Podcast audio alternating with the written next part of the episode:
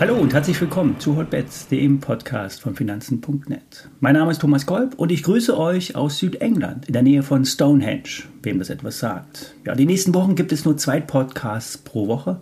Der heutige wird präsentiert von BNP Paribas Zertifikate, einem der führenden und vielfach ausgezeichneten Zertifikate und Hebelproduktanbieter im deutschen Markt. Und vorab der Risikohinweis, alle nachfolgenden Informationen sind wie immer keine Aufforderung zum Kauf oder Verkauf der betreffenden Wertpapiere. Bei den besprochenen Wertpapieren handelt es sich um sehr volatile Anlagemöglichkeiten mit hohem Risiko.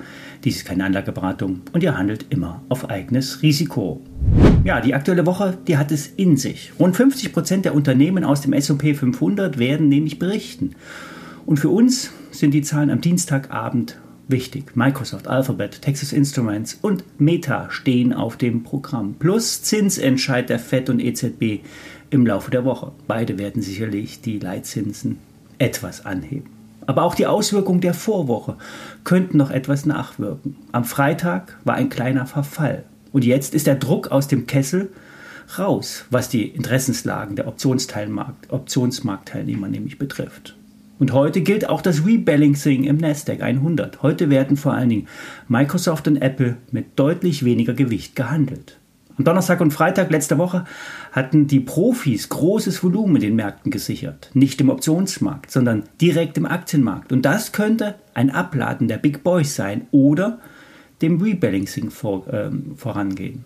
Der Nasdaq hat zudem in der Wochenkerze einen klassischen, klassischen Shooting Star abgeliefert, eine Umkehrkerze. Im großen Chartbild haben wir immer noch keinen Trendwechsel, aber im 2-Stunden-Chart wurden erste Umkehrsignale gebildet. Es könnte also losgehen mit dem Trendwechsel.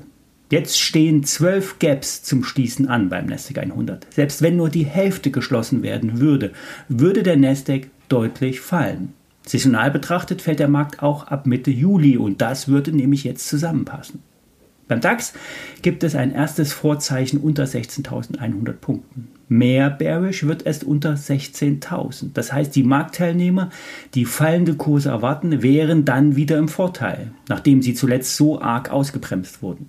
Eigentlich war ja der DAX nachhaltig durch den Betonboden bei 15.700 gebrochen, wurde dann aber wie durch Wunderhand wieder nach oben gezogen.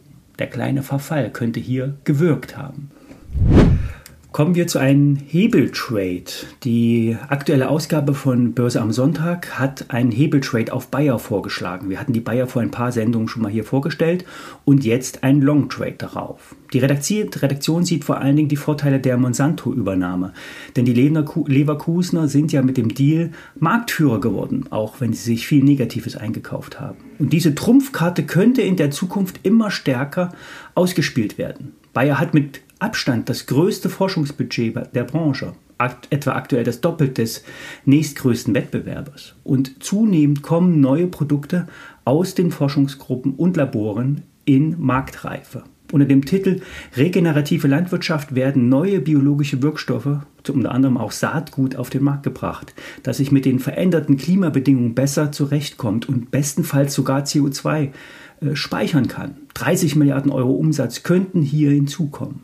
Ähnlich geht es auch der Pharmasparte. Mehr als 100 Deals und Partnerschaften wurden getätigt zum Thema Zell- und Gentherapie zum Beispiel gegen Krankheiten wie Parkinson oder andere Gendefekte. Aber auch Onkologieprodukte, also Krebs ist ein Thema. Und diese Medikamente, die in der Pipeline sind, haben bis 2030 ein Spitzenumsatzpotenzial von bis zu 12 Milliarden Dollar.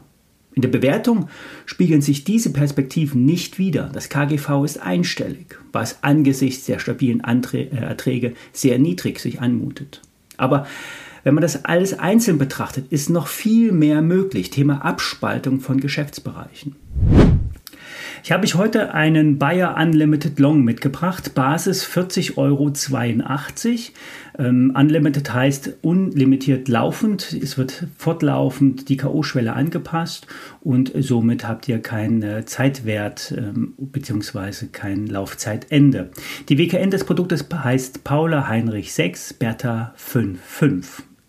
Der K.O.-Schein ist 22% vom Basispreis entfernt. Das heißt, ihr habt noch relativ viel Luft nach oben bzw. unten. Das Hebelprodukt hat ein ähm, Leverage von 4,7 Alle Details stelle ich euch in die Shownotes inklusive der WKN. Wir hören uns am Mittwoch wieder. Ich wünsche euch alles Gute. Bis dahin.